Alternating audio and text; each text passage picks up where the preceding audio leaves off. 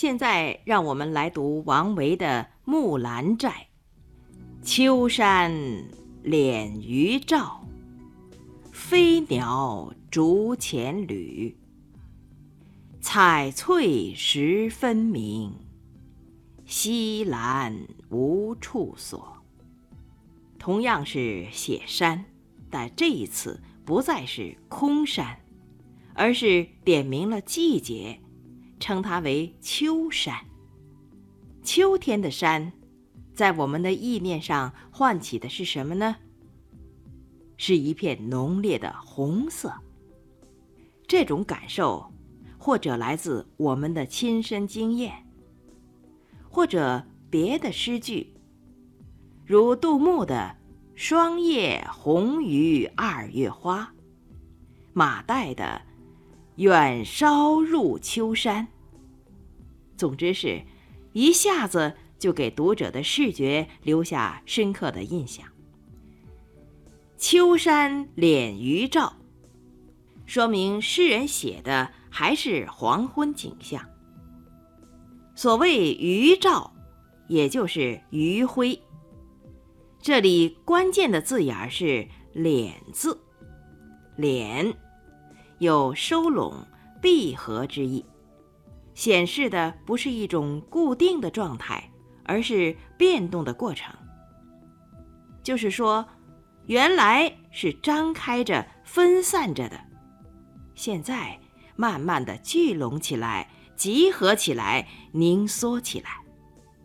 这个字眼儿很精彩的。以慢镜头摄下了夕阳西下时远处天光变幻的奇景。我们仿佛能够看到西天那一大片嫣红似血的霞光，正一步步缩小着它的范围，一步步被凝重而高耸的山体所吞没。而诗人所要表现的。就是他在这将要吞没、尚未吞没的过程中，观察到的自然风光，跟鹿寨一样。这首诗的开头，也是一个大全景。所不同的是，画面上充盈着红色。夕阳是红的，晚霞是红的，山是红的，山上的树。也是红的，有的红的深沉，有的红的明快，有的红的肃穆，有的红的俏丽。各种不同层次、不同调子的红色，相辉相映，互补互衬，把山中的秋意渲染得浓郁极了。突然，一只飞鸟横向闯进画面。它两翼鼓动着秋风，飞得很急。接着又是一只从同一个方向飞来，紧跟着前鸟的踪迹。这就是“飞鸟逐前旅，逐者追也”。这是一个有着强烈动感的词。哦，原来是在外觅食遨游一天的鸟儿，到了黄昏也要归巢了。竹前旅，既是实写所见，又富于人情味儿，带着温馨的色彩。这与鹿寨所流露的孤寂感颇异其趣。诗人的目光，不，诗人的全身心。都被这鸟儿相伴归巢的情景所吸引。他凝神注视天空，天空在逐渐暗下来，归巢的鸟儿也越来越多。彩翠，是用鸟儿美丽的羽毛代替飞鸟，属于以部分代全体的修辞手法。彩翠时分明，说的是身披晚霞的鸟儿，一只又一只，时断时续地从诗人眼前掠过。诗人看得太专注了，以致他忘记了时间。不知过了多久，他才忽然发现，夕阳的余晖已经落尽，整座大山都已被笼罩在苍茫的暮色，也就是西蓝之中。这时，他再举目四望，已经寻找不到归鸟的踪迹。只见满山都是轻轻浮动着的雾气。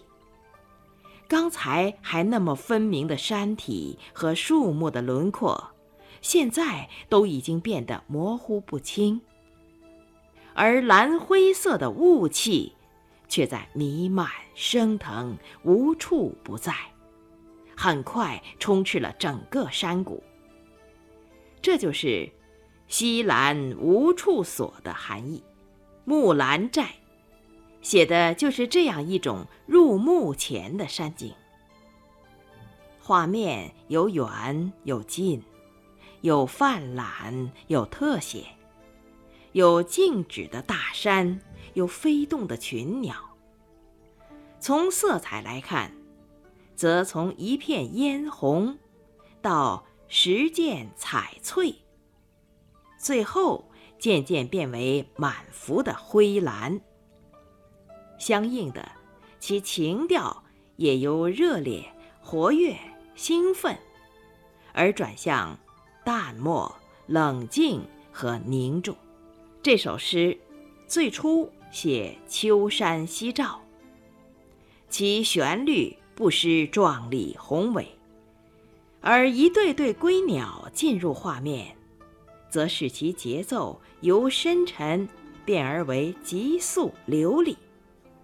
这时，我们会被眼前景和这跃动而进渐的节奏所陶醉，仿佛自己的心灵也同这些鸟儿一样，自由地飞翔在明净的秋空之中。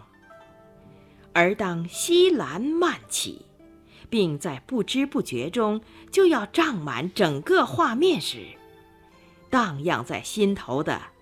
便是那种对于刚刚逝去的美景的依恋之情。